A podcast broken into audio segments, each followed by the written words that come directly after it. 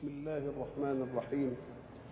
الحمد لله رب العالمين والصلاة والسلام على أشرف المرسلين وخاتم النبيين ورحمة الله للعالمين سيدنا محمد وعلى آله وصحبه أجمعين. وبعد فقد وقفنا في اللقاء السابق عند قول الله سبحانه أعوذ بالله من الشيطان الرجيم ولا تشتروا بعهد الله ثمنا قليلا. إنما عند الله هو خير لكم إن كنتم تعلمون. وقلنا إن العهد إما أن يكون العهد الإيمان الأعلى وهو أن تؤمن بالإله وتؤمن بصدق الرسول في البلاغ عن الله وتلتزم بكل ما جاء به الرسول من أحكام. وإما أن يكون عهدا اباحيا بمعنى أن تعاهد انسانا على أي شيء وتتفق فبعد أن كنت حرا في أن تعاهد أو لا تعاهد بمجرد العهد أصبح نفاذه واجبا عليك ومفروضا. ما الذي يخرج الإنسان عن الوفاء بالعهد؟ الذي يخرج الإنسان عن الوفاء بالعهد أن يرى سطحية مصلحة فوق ما تعاقد عليه. سطحية المصلحة تجعله يخرج عما عاهد إلى هذه السطحية. ولكنه لو عقل كثيرا لعلم ماذا تأتي به السطحية؟ تأتي السطحية بثمن قليل. لماذا كان ثمنا قليلا؟ لأن ما أخذه حظا من دنياه لا بد له من زوال فإما أن يفوته وإما أن يفوته هو.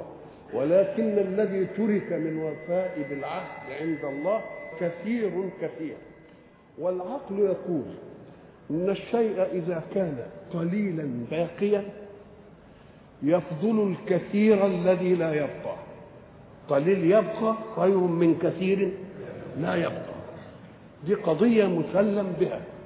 فإذا مثلا جبنا للولد خمسة كيلو عنب قلنا له كل مرة واشبع وبعدين ما نجيبلوش بقية الشهر.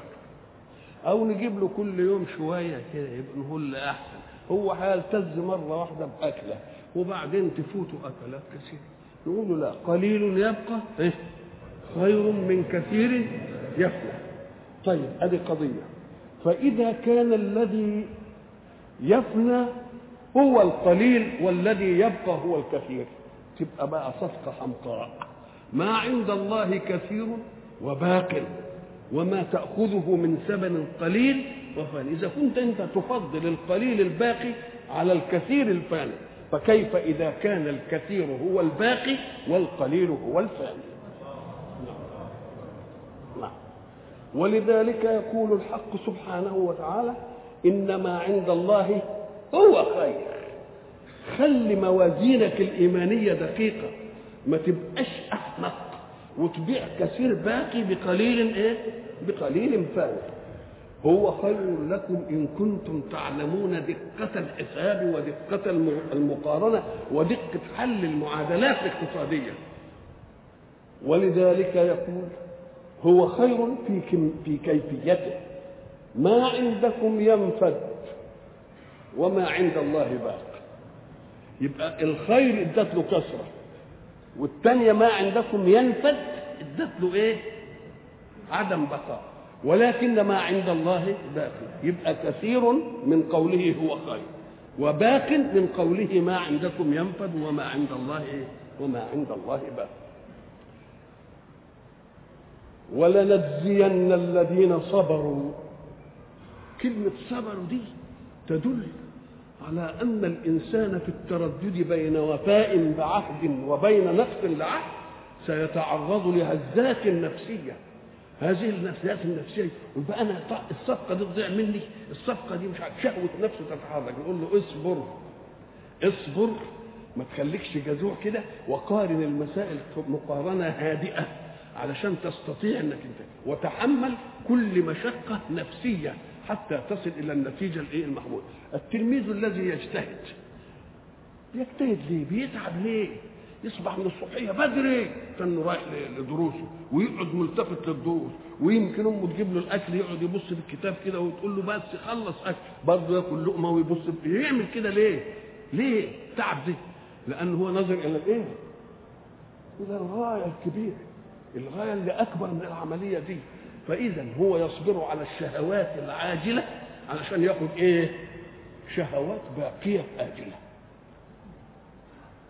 ولنجزين الذين صبروا أي على مشقات الوفاء بالعهود. مش هنسيبهم نديلهم أجرهم بأحسن ما كانوا يعملون. الإنسان حين يعمل إما إنه يعمل أمور مفروضة عليه أو أمور مندوبة أو أمور مباحة المفروض والمندوب يساب عليه. المباح ما فيش. تعمله ما تعملوش انت حر ما فيش عليه سواء لكن إحنا نديله الأجر بتاع المباح ده زي ما يكون العمل اللي إيه؟ أحسن. ويبقى هيزود في في الجزاء ولا ما يزودوش؟ يبقى يزوده وبعد ذلك يقول الحق قضية عامة بقى. الوفاء بالعهود دي والعهود كانت عادة تقع بين الرجال. ما فيش امرأة تدخل في عهد ما تتمسهاش الكلام ده لا حتى إنها لما دخلت العهد النبي برضه إيه خلى الواحد يبايع. الله. اذا المرأة بعيدة عن هذا المعترك تعطي عهد وتدي عهد ومش عارف بعيدة عن المعترك فنظرا لأن هذا من خصائص الرجال عادة أراد الله أن أن يجي يقول لا المسألة ما بنمنعش الأنثى من أن تكون لها عمل صالح عام. أحسن تفتكر المسألة يعني إيه؟ مسحوبة على الكل فقال سبحانه من عمل صالحا من ذكر أو أنثى وهو مؤمن. يبقى شرط العمل اللي له جدوى عند الله أن يعمله وهو إيه؟ يعمله وهو إيه؟ مؤمن. يقول له الله طب وإذا عمل عملا صالحا وعمل كويس فيه خير للناس وبيبر الناس وبيكتشف أشياء وبيداوي علل وبيعمل مش عارف مصالح كتيرة وهو مش مؤمن. تضيع مسألته نقول له لا ما يضيعش. إنما بس نديها له في الدنيا. من كان يريد حرث الآخرة نزد له. من كان يريد حرث الدنيا نؤتيه منها. إذا فقول الحق سبحانه وتعالى من يعمل مثقال ذرة خيرا يره ومن يعمل مثقال ذرة شرا يره. دي كلها بالنسبة لامور الإيه؟ الدنيا. اللي يحسن عملية ياخدها. كلام عاوز لكن في جزاء الآخرة يقول له لا الإنسان لا يطلب أجره إلا ممن عمل له. هل اللي مش مؤمن ده كان عامل في باله ربنا ولا بيعملها للإنسانية ولخلود الذكر وللتذكار وللعملية؟ مش عارف إيه نقول له بيعمل. قال لك ادته ولا ما ادتوش؟ خلدوا ذكراه وعملوا له تماثيل وقعدوا يقولوا يا سلام فلان اللي اخترع كذا وفلان. ادوه ما حدش بخسه. إيه؟ طب لكن يجي يوم القيامة يواجه بأن في إله هو ما امنش بيه طب اللي انت ما عملتش له ده هتاخد منه أجر ليه بقى؟ اللي انت عملت لهم ادوك مهرجانات وتكريم وذكرى ومش عارف و إلى خدت حقك. فعلت ليقال وقد قيل. انتهينا من كل إيه؟ من كل حاجة من عمل صالحا من ذكر أو أنثى وهو مؤمن إيه النتيجة؟ فلنحيينه حياة طيبة. دي للعمومية. إنما بقى اللي هنجزيه بقى أجرهم باحسن ما كانوا يعملون دي بقى بتاعت المؤمن بقى بتاعت الإيه؟ المؤمن. فالذي يعمل عملا صالحا ونافعا نقول له انت عملت وفي بالك الله تبقى تاخد حظين اثنين حظه في الدنيا وحظه فين؟ واللي عملته للإنسانية وللمش عارف ما فيش في بالك ربنا. هندي لك ولا نبخسكش حاجة أبدا.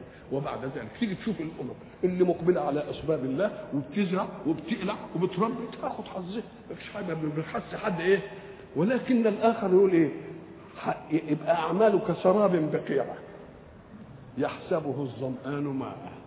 حتى إذا جاءه لم يجده شيئا. ووجد الله عنده. فوجئ بإله. ما كانش في باله يقول لا أنت خدت حسابك وخلاص وانتهت المسألة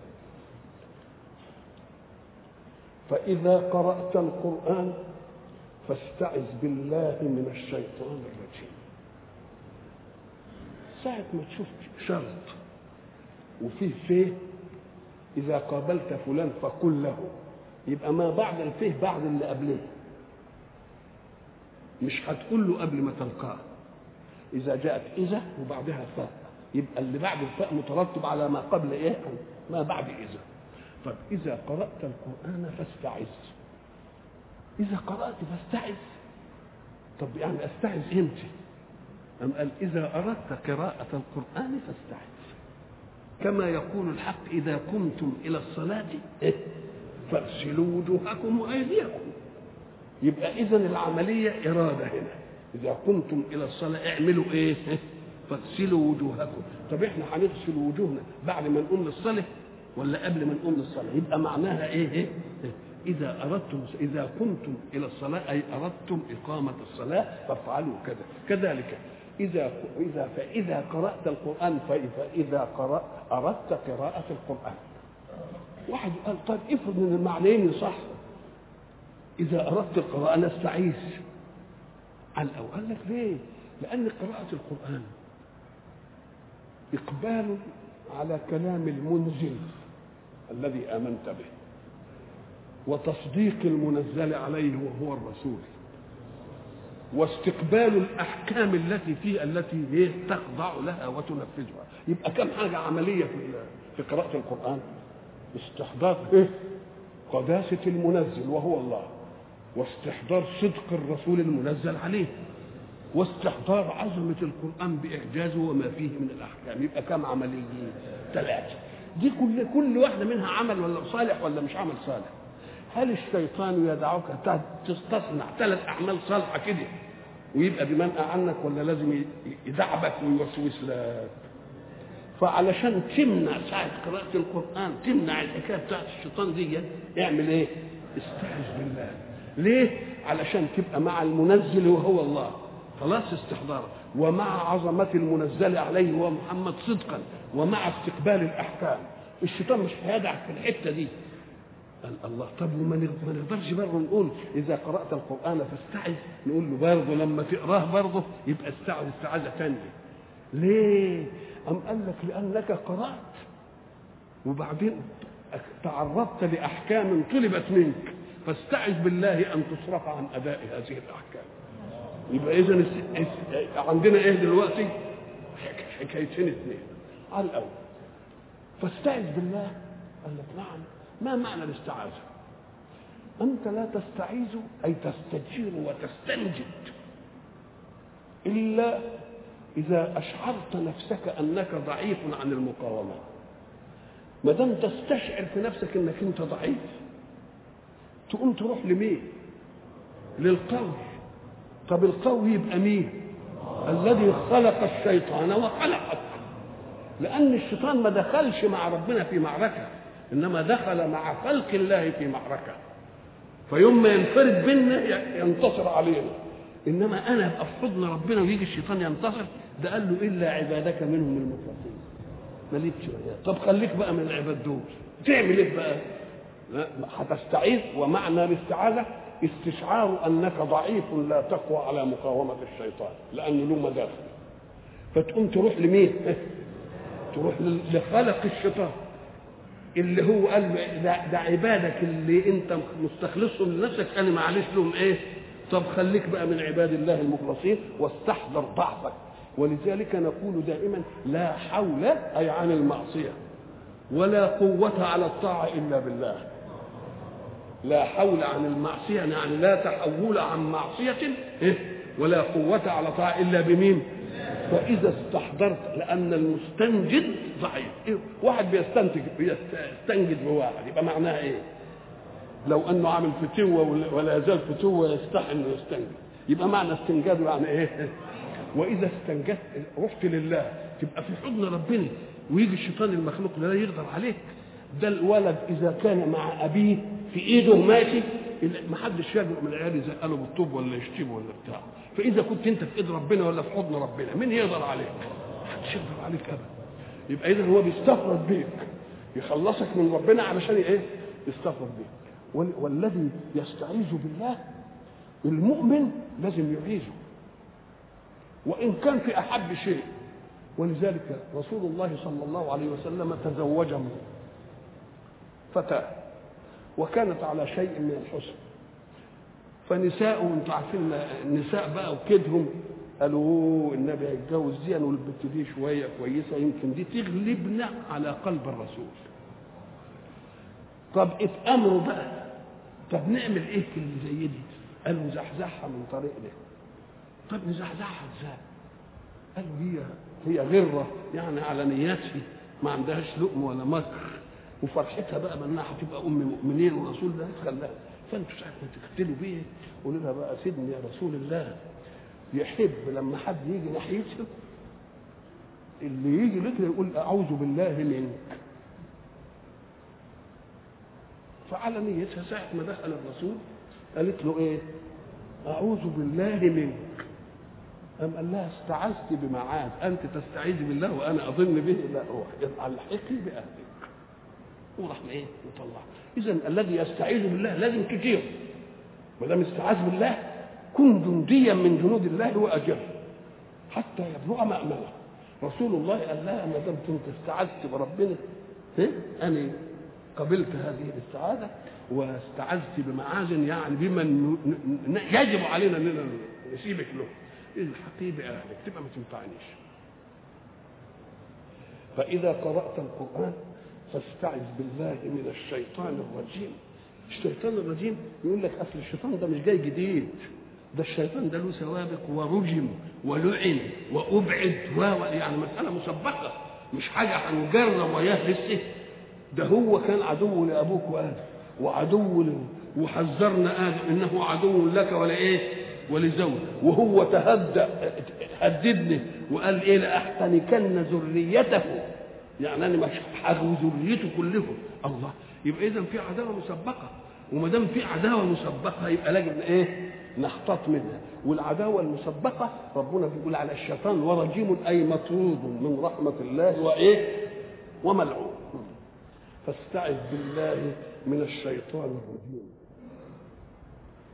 شوف التعبير إنه ليس له سلطان على الذين آمنوا. ما دام مؤمن بإله قوي وما فيش مخلوق للإله يقف أمام الله وربنا أنت هتكون وياه دايما ولا يغفلش عن بالك يبقى مش ممكن يبقى له عليك سلطان. إنه ليس له سلطان على الذين آمنوا وعلى ربهم يتوكلون. إنما سلطانه على من بقى؟ ادي أدي المقابلة. إنما سلطانه على الذين يتولونه. يولوا كل ما يوسوس لهم بحاجة حاضر. كل ما نحدثهم بحاجة حاضر. يتولون. والذين هم به مشركون. الله. طب بمين؟ بمين؟ قال سلطانه على الذين يتلونه وهم بالله مشركون. أو به أي بسببه مشركون. ليه؟ لأن بقى له أوامر وبقى له نواهي واللي يقول لك عليه تعمله خلاص. وهي العبادة معناها إيه؟ أن تطيع امرا وتطيع نهيا وما دام كل الشيطان ما بيحدثك بحاجة بتطور. تبقى أنت أشركت بالله ولا لأ؟ وكلمة السلطان تستعمل كثيرا والأصل فيها الزيت الذي كانوا يضيئون به السرج. السرج زمان كانت بتنضاء يعني ولذلك تدخل بعض المساجد ثم تجد حاجة كده سلطانية لا تزال موجودة. أهي دي اللي كانت بيتحط فيها الزيت. وبعدين يحطوا فيها فتلة ولا أي حاجة ويشعلوها تقوم تشرب من الزيت وتنور. اسمه السليط. يبقى السليط في الأصل هو الزيت الذي يوقد لينير. سميت الحجة سلطان. ليه؟ لأن الحجة تضيء لك الإيه؟ وجه الحق. وما دام تضيء لك وجه الحق يبقى الذي تضيء له يفعله. أم قال لك وراحت سحب حتة ثانية القهر والسلطان. ما هو القهر بيرضى بيخليك تعمل. يبقى الإنسان يعمل العمل أمام قوتين اثنين يا قوة حجة اللي تبقى زي الضوء تبين لك الملامح يا إما قوة قهر. الحجة تقنعك فتفعل وأنت راضي. سلطان القهر ما يقنعكش إنما يقنع قالبك. يقول لك اعمل. يبقى اذا كله هيؤدي إلى أنك تنفذ ولا ما تنفذش. بس مرة تنفذ عن اقتناع منك تبقى دي بتاعت الحجة. ومرة تنفذ عن غير اقتناع ولكن لأن إيه؟ القالب مقهور افعل وإلا قتلك يبقى اذا إيه؟ تنفيذ المطلوب له قوتين. إما قوة تلزم به وأنت راض وأنت الذي تفعل دي الحجة. وإما قوة ثانية فوق تقدر تقهرك وإن لم ترضى. الشيطان لا له لا دي. ولا له دي. ولذلك هناك في الحوار بقى اللي يجي في الآخرة أعوذ بالله من الشيطان الرجيم. وقال الشيطان لما قضي الأمر إن الله وعدكم وعد الحق. ما هي المسألة مش عايزة كلام بقى. خلاص. ووعدتكم فأخلفتم. وما كان لي عليكم من سلطان. لا عندي قوة ترغمكم تفعلوا وأنتم كارهين ولا عندي حجة تقنعكم تفعلون وأنتم راضون. لا دي ولا دي. أمال إيه الحكاية ده أنا بس مجرد إن أنا وسوست. وأنتوا زي ما بنقول زمان كنتوا على تشويره بمجرد وسوست. جيتوا ليه؟ إنما ان لا معايا قوة ترغمكم ولا معايا حجة تقنعكم. وما كان لي عليكم من سلطان إلا أن دعوتكم. فاستجبتم لي ما أنا بمصرخكم وما أنتم بمصرخي. إحنا في الخيبة زي بعض. إيه يعني ما أنا بمصرخكم ولا أنتم بمصرخي؟ مصرخ من أصرخ فهو مصرخ. يعني إيه أصرخ؟ أصرخ من الصراخ. الإنسان ما يصرخش إلا إذا جاءت له حادثة لا يستطيع دفعها. وبيصرخ ليه؟ عشان يجي له ناس يقدروا يلعبوه فإذا جاء له قوم بعد الصراخ يقولوا إيه؟ اصرخه القوم. يعني أزالوا سبب صراخه. أصرخوه يعني أزالوا إيه؟ آه يبقى مصرخكم يعني مزيل لسبب لا أنتم هتزيلوا سبب صراخي ولا أنا هزيل سبب إيه؟ صراخي. وهناك الآية الثانية وبرزوا لله جميعا. فقال الضعفاء للذين استكبروا إنا كنا لكم تبعا. مش كده ولا لا؟ الله. قالوا إحنا ما كانش لنا برضو عليكم سلطان إنما أنتم اللي كنتوا قوم إيه؟ وقف هناك الايه لا وقفوهم إنهم إيه؟ مسؤولون ما لكم لا تناصرون. أنتوا مسؤولين دلوقتي واقفين واقفة. ما تنصروا بعض كده وزي ما كنتوا بتتكاتفوا على الباطل في الدنيا. بل هم اليوم مستسلمون. وأقبل بعضهم على بعض يتساءلون قالوا إنكم كنتم تأتوننا عن اليمين. إيه يعني كنتم تأتوننا عن اليمين؟ الإنسان يزاول العمل بيديه لكن اليد اليمنى هي الإيه؟ العمدة في الإيه؟ في العمل يقول لك أتيته على اليمين يعني من ناحية إيه من ناحية اليد الفاعلة الإيه؟ قالوا لا ما كان لنا عليكم من سلطان أنتوا بس اللي كنتوا كنتم طاغين كنتوا على تشويره وعملتوا الإيه؟ العملية دي. إنه ليس له سلطان لا حجة فتقنع لتعمل وأنت راضي. خلاص؟ ولا قوة لترغم فتعمل وأنت كاره لا دي ولا دي. إنما سلطانه على الذين يتولونه. كل ما يوسوس لهم بحاجة يروحوا مطوعينه. ليه؟ أم قال لك لأنه هو طريقته. يسموها وسوسة. والوسوسة دي مأخوذة. شو التعبير يعني؟ الوسوسة دي مأخوذة من صوت الحلي شوف لما يكون عندك حلية كده وتلعب فيها كده ومش عارف تعمل إيه. اسمها وسوسة. يبقى الصوت بتاع الحلي اسمه إيه؟ وسوسة. ربنا اختار وسوسة الشيطان لأن صوت الحلي بيعمل بإغراء. وخليل المياه وحديث الأشجار. ووسوسة مين؟ وسوسة الإيه؟ يعني بيبقى هيجي لك الحاجة الحاجة الحلوة. وشوف نفسك كده ويهيج عليك نفسك. يهيج عليك نفسك قال بقى؟ وبعدين يسيبك ليه؟ تقول له الله إذا النفس ما تعملش حاجة إلا بالشيطان. قام قال لك لا مرة تعمل حاجة من نفسها كده من غير وسوسه الشيطان. ومرة تعمل الشيطان هو اللي يقلبها. ويروح نغزها نغزة كده ويجيب لها حاجة ما كانتش على بالها تروح قايلها قال طب وأنا أعرف دي إزاي؟ كيف أعرف أن هذا من الشيطان وهذا من النفس؟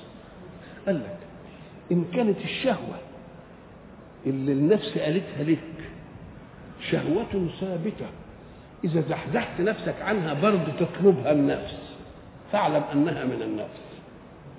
وإن كنت أنت ما رضيتش بشهوة فتحولت لشهوة تانية تبقى دي من الشيطان. ليه؟ قال لك لأن النفس تشتهي شيئا واحدا ما فيش غيره. لكن الشيطان عايزك عاصي بأي شكل. ما عصيتش فيه دي يدخل لك حاجة تانية. المال ما يرشيكش الثناء يرشيك المش عارف الإيه يرشيك كله يجي لك من أي ناحية. إذا تعرفه وسوسة الشيطان من أن الشيطان إذا وسوس بمعصية فقويت نفسك على مجابهته يقوم نقلك لحتة إيه؟ لحتة ضعيفة ثانية لكن النفس لما تحدثك بشيء عايزة له الذات فإن رأيت النفس لا تتحول عن معصية فاعلم أنها من النفس وإن رأيت أن النفس إن وقفت في شيء وانتقلت إلى شيء ثاني أعرف إن دي من مين؟ من الشيطان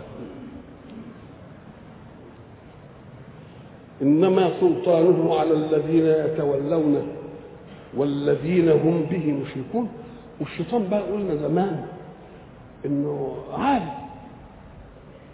صحيح عالم وبيعرف يعني ووصل بعلمه إلى عمل خلاه في صفوف الملائكة وخلاه مش عارف إيه وبقى طاووس الملائكة ولذلك تجد الدقة في قسمه بإغواء الخلق قال إيه؟ مش بقوتي ولا بحجتي إن أنا هخلي الخلق اغويهم لا. بعزتك عن خلقك. أدخلوا من هذا الباب. يعني لو أنت عايزهم ما أقدرش عليهم. إنما كونك عزيز فمن شاء فليؤمن ومن شاء فليكفر أنا ادخل من الباب ده بقى. بدليل إن اللي أنت عايزهم ما بجيب ما هوبش ناحيته. ماليش دعوة بهم إلا عبادك منهم الإيه؟ يبقى عرف يقسم ولا ما عرفش؟ عرف يقسم قال بعزتك أي بعزتك عن خلقك اللي يؤمن يؤمن واللي يكفر يكفر. أنا حنفذ من هذا الباب. إنما إن كنت عايز ناس مهديين ماليش سلطان إيه؟ ماليش. أدي واحد. الشيء الآخر اللي دل على أنه دقيق في التخطيط بيخطط بدقة. إحنا بنقول كده ليه؟ علشان نفهم مداخل الشيطان. وتلبيس إبليس. يجي يقول لك إيه؟ الشيطان مش هيروح الخمارة إنما يروح المسجد لأن اللي في الخمارة مش عايزه. ده ده حبيبه مريحه قوي إنما يروح فين؟ المسجد. ولذلك إحنا قلنا على سيدنا أبو حنيفة وكان مشهورا بالفتية. لما شهر بالفتية واحد كان عاين فلوس في أرض. دفنها كده في الأرض ثم جاء مطر سيل يعني. فدوب العلامات. كان معلمها بحاجه وراحت العلامة في السيل المطر كده فراح قال له يا إمام أنا كان لي مال ووضعته في الأرض وبعد ذلك ذهبت لأفتش عنه فوجدت السيل أذهب الإيه؟ العلامة. قام ضحك أبو حنيفة. قال له يا بني ليس في هذا علم. تقول ده هلاقيها في باب إيه؟ دي؟ طب هجيبها من باب إيه في الفقه دي؟ ولكني أحتال لك. إذا جئت في الليل قم توضأ وانوي انك أنت تقف الليلة متهجدا لربك. وابقى تعالى الصبح قول لي إيه اللي حصل. في صلاة الفجر الراجل جاي وبيضحك قال له يا إمام لقد وجدت المال. قال له كيف وجدت؟ قال له وقفت فصليت. وبعدين افتكرت إن أنا كنت ماشي عشر خطوات وكمل على اليمين كام خطوة وقعدت أعمل كده لحد ما رحت لقيت الإيه؟ حفرت لقيت المال فضحك وقال له والله لقد علمت أن الشيطان لا يدعك تتم ليلتك مع ربك. وهيجي يحدثك ومش عارف. إنما سلطانه على الذين يتولونه والذين هم به أي بالله مشركون أو والذين هم بسببه مشركون. وإذا بدلنا آية مكان آية والله أعلم بما ينزل. قالوا إنما أنت مفتر بل أكثرهم لا يعلمون. بدلنا آية مكان آية. ما هي الآية اولا؟ إحنا كنا زمان قلنا إن كلمة آية تطلق على الشيء العجيب. اللي يلفت النظر ويبهر العقول يقول لك دي آية في الحسن ده فلان آية في الشجاعة ده فلان آية في الذكاء. يعني إيه؟ يعني شيء إيه؟ يبقى الآية هي الشيء الإيه؟ العجيب. اللي يلفت النظر ويبهر العقول وتطلق على آيات الكون. لما تشوف الكون كده وعجيب هندسته تقول إيه الآيات المبدعة دي؟ ومن آياته الليل والنهار من آياته الشمس والإيه؟ ومن آياته الجوار في البحر كالأعلام. دي من آياته الحاجات العجيبة. ادي الآيات الكونية. الآيات الكونية دي ما فيهاش تبديل. اللي ربنا قال لن تجد لسنة الله سنة الله ولن تجد لسنة الله تبديلا. طيب. والآيات تطلق أيضا على المعجزات الأمور العجيبة اللي تلفت إلى أن ده الرسول صادق. لأنه أهو بشر زينا وإحنا نابغين في الشيء الفلاني وبعدين جاب حاجة مش قادرين نجيب زيها. يبقى اللي علمها له يبقى ربنا يبقى هو آيات. يبقى آيات ولا لأ؟ ايات طيب وفي آيات تانية اللي هي آيات الكتاب اللي إحنا بنسميها حاملة الايه الأحكام.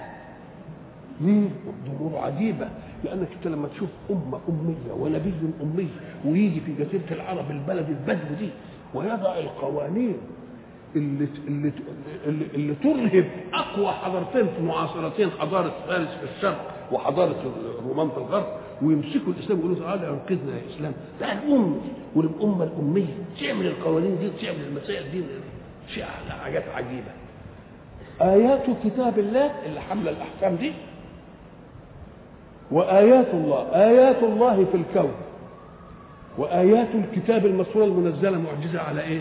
على محمد. الآيات الأولى ما بتتبدلش. لم تجد لسنة الله إيه؟ الآيات المعجزات دي تتبدل ليه؟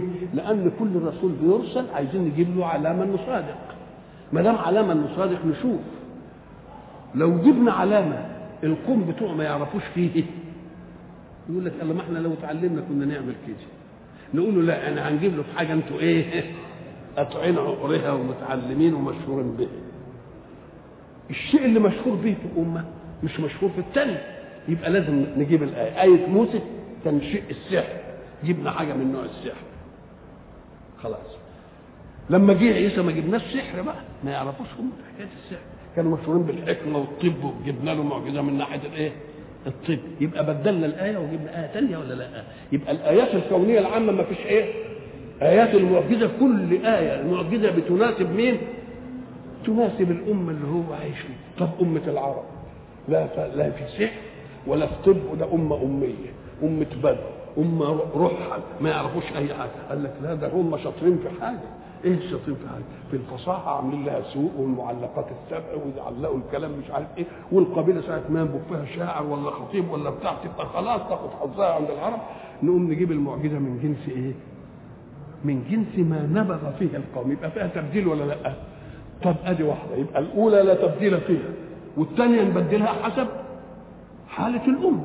طب والآيات الثانية بتاعت الكتاب بقى أم قال لك ما فيهاش تبديل لأن أحكام الله المطلوبة ممن عاصر رسول الله كالأحكام المطلوبة ممن تقوم عليه الساعة.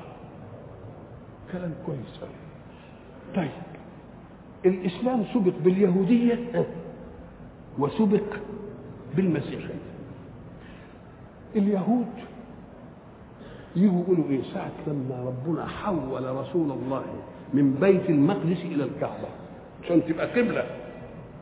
قال والله عال إن كانت البيت صحيح الكعبة يبقى صلاتكم إلى بيت المقدس كانت بطله وإن كانت البيت المقدس هو القبلة تبقى صلاتكم للكعبة بطله محمد عمال كل يوم يبقى إيه؟ فأخذوا من إن دي وإذا بدلنا آية مكان آية يقوموا يقولوا إيه؟ أنت مفتري. انت كذاب الحاجة دي مش عندك لأن كانت من عند ربنا ما يتناقضش. إيه يامر بالشيء النهارده ويامر بالشيء بكرة. ده الكلام ده إذا كانت في الأديان. طب وإذا كانت في الدين الواحد؟ دين واحد. أم قال لك يا أخي ربنا قال ما ننسخ من آية أو ننساها نأتي بخير منها أو مثلها حينما قال الله اتقوا الله ما استطعتم. جعل الاستطاعة ميزان للعمل. بدليل أن الحق المشرع حين يرى أن الاستطاعة ما تكفيش يقوم هو يخفف من نفسه. السفر اللي الإنسان بيخرج فيه إلى غير بلده وفي وأدواته مش مستكملة وراحته مش مش مش مستوفية يقوم هو يبتدي إيه يخفف مريض أو على سفر يخفف إيه ما تصومش مثلا. وبقى وبقى أبد. الله. اذا الحق سبحانه وتعالى بيراعي الاستطاعة في مين؟ لا يكلف الله نفسا إلا إيه؟ إلا وسعها ولا يكلف الله نفسا إلا ما آتاها. بس الشطارة بقى ما تلويش الآيات. تيجي مثلا تقول ما عادش نفس الطيق العملية دي واننا نتعامل بغير الربا وده ضروري ضرورة حتمية ودي بقت مش عارف إيه ومش في وسعنا نعمل. نقول له لا. ما تقررش أنت الوسع ثم تقعد تقول التكليف ما ينفعش أو ينفع. قول كلف أو لم يكلف فإن كان قد كلف فقد علم الوسع. يبقى ما دام ما دام كلف بدليل أنه حين يكلف ويجد غير وسع هو يخفف من نفسه. الآن خفف الله عنه. الأول كانت إيه؟ الشجاعة إن كانوا عشرين يغلبوا كام؟ 200 يبقى نسبة واحد لكام؟ واحد لعشر؟ واحد لعشر. خلاص؟ وبعدين قال الآن علم أن فيكم ضعف. فما دام عرف ضعفه هو نزلها فإن يكن منكم مائة صادق يغلبوا إيه؟ يبقى واحد اثنين. يبقى هو بنفسه خفف ولا مش خفف؟ ما نقعدش إحنا نقول لا ده في وسعنا ومش في وسعنا ونقعد نخفف إحنا. هو لما بيلاقي عدم الوسع مش طيب الأول كان العرب ما يدوش لآبائهم شيء من من أموالهم. ليه؟ لأن الوالد منتهي يعني. والخلوا كلها للأبناء اللي مقبلين. فربنا أول ما بده ياخد شيء كده يدي للأولاد إذا حضر أحدكم الموت الوصية للوالدين. يعمل وصية. فلما استقر الإيمان في النفوس قال لا ميراث بقى. مش وصية. يمكن توصي يمكن ما توصيش. فعملها إيه؟ يبقى, يبقى غير الحكم ولا لا؟ غير الحكم إلى خير ولا لا؟ إلى خير بعد ما كانت وصية بقت إيه؟ توريث. فلابويه كذا ولامه كذا. الله الله الله. يبقى اذا ربنا لما يغير آية ويجيب آية بيراعي مين؟ بيراعي انها خير على الأول. في الخمر مثلا. طب ما هو جاب كتير. ومن ثمرات النخيل والأعناب تتخذون منه سكرا وإيه؟ ورزقا حسنا. أهل التذوق للأسلوب. يقول ده ربنا في الآية اهي بيت حاجة للخمر. اللي بياخدوا الأمور اسلوب بتذوق قال ليه؟ قال لك لأنه لما قال ومن ثمرات النخيل والأعناب تتخذون منه سكرا ورزقا حسنا. إنما سكر ما جابوش في الحوسه فكأنه رزق تاكله كده وبتاع يبقى حسن. إنما سكر سكت عنه. قال لك ما دام سكت عنه كده يبقى فيه كلام هيبقى فيه كلام. قال لك ده أمر متعلق بالعادة. الأمور العقائد ما فيهاش جدل مرة واحدة. لكن الأمور المتعلقة بالعادة دي قام قال لك ناخدهم بالإيه؟ بالتدريج. لما سألوه يسألونك عن الخمر والميسر قال أنا بنصحكم. قل فيهما اسم كبير ومنافع للناس. إنما مش مش تشريع له. أنا بس بقول يسألونك عن الخلق قل فيهما اسم كبير ومنافع واسمهما أكبر من نفعهما. يبقى اللي واثق بكلام ربه يشوف بقى صرف كده. وبعدين بقى يصلوا والناس تصلي وهي مخمورة. قال لا بقى. انت واحد قال إيه اعبدوا ما تعبدون. فقالوا لا لا. قال لا تقربوا الصلاة وأنتم سكارى. طب عشان ما نقربش الصلاة ونحن سكارى يبقى قبل الصلاة بقد إيه ما نشربش الخمر؟ لازم بمدة. إذا عودنا أن نتركها فترة من الزمن. ما دام عودنا أن نتركها فترة من الزمن يبقى عود زي ما في واحد بتبطل دخان يقول أنت بتشرب كم سيجارة في اليوم؟ يقول لك 20 طب يا أخي ما تخليهم 10 بتبعد الإيه؟ فلما بعد الفترات بقى في عند النفس إلك بأنه بقى إيه؟ يترك وبعدين قال فاجتنبوه الله يبقى نسخ الحكم نسخ الآية وجاب آية ثانية إلى أحسن ولا إلى أقل؟ إلى أحسن هناك يقول لك طيب ما ننسخ من آيات أو علماء ويجي علماء متعصبين للقرآن يقولوا لا لا نسخ في القرآن. ليه يا حبيبي ما فيش نسخ؟ ده هو بيقول ما ننسخ من آيات أو نأتي بخير منها أو مثلها. هتقول ما فيش نسخ ليه؟ قام قال لي قال لي معنى النسخ دي. في حاجة اسمها البداء. بداء يعني إيه؟ قال كأن ربنا ادى حكم. وبعدين تبين له إن ده الحكم غلط. فشال الحكم دي. نقول له أنت عبيط بقى فيه دي بقى. هو معنى النسخ كده؟ ده معنى النسخ إعلان انتهاء الحكم السابق. وجيء بحكم جديد. أنت تنسخ لما يكون الحكم منصب إلى الزمن كله. إنما ده ده له مدة موقوتة. وبعدين يجي حكم ثاني يبقى إن كان بهذا المعنى يبقى فيه إيه طب قال لك طب نأتي بخير منها. طب أو مثلها تبقى ضرورة لايه؟ طب ما خلي الحكاية الأول كده. أم قال لك لما يقول اتقوا الله حق تقاته. حق تقاته دي منزلة. الناس أصحابه قالوا طب وإحنا نرضى على الحكاية دي؟ فالصحابة يعني فنزلت اتقوا الله ما استطعتم. نزل حق تقاته. واتقوا الله إيه؟ نسخت مطلوبا. ولكنها بقيت ارتقاء اللي عايز يرتقي حتى تقع كتر خيرك. إنما ما تبقاش مطلوبة يعني. اتقوا الله ما استطعتم. يبقى لما قال ما استطعتم قال لك لأن الاستطاعة دي قد تكون المسألة حتى تقاتل تقلل من المسألة يعني ما نقدرش عليها ما تجيش كتير. إنما ما استطعتم تيجي كتير. يبقى قليل دائم خير من كثير منقطع. يبقى دي خير منها. طيب افرض إن في حاجة مش لها يعني إيه؟ ما دام مش لها ما كانش ضرورة بقى للتغيير. ما دام نأتي بمثله يبقى إيه؟ ما ضرورة التبديل. أم قال لك خد بالك. ضرورة التبديل اختبار المكلف في الطاعة والانصياع إن نقل من أمر إلى مثله ولا في ده مشقة ولا في ده تيسير ولا في كان الأول اتجهوا لبيت المقدس. إلا لما نقول القبلة بيت المقدس وبعدين نقلناها إلى الكعبة. ما هو الخيرية فيها ولا التيسير؟ التوجه واحد. تأثير ولا مش حاجة بس إيه؟ الانصياع. كانت هنا يبقى هنا على العين والراس اردم الحجر الأول وبعدين يجي الحجر تاني يقول له بوسه. طب ما ده حجر وده حجر إنما ده تبوسه وده تدوسه يبقى ده إيه؟ آه اختبار عملية الإيه؟ الالتزام.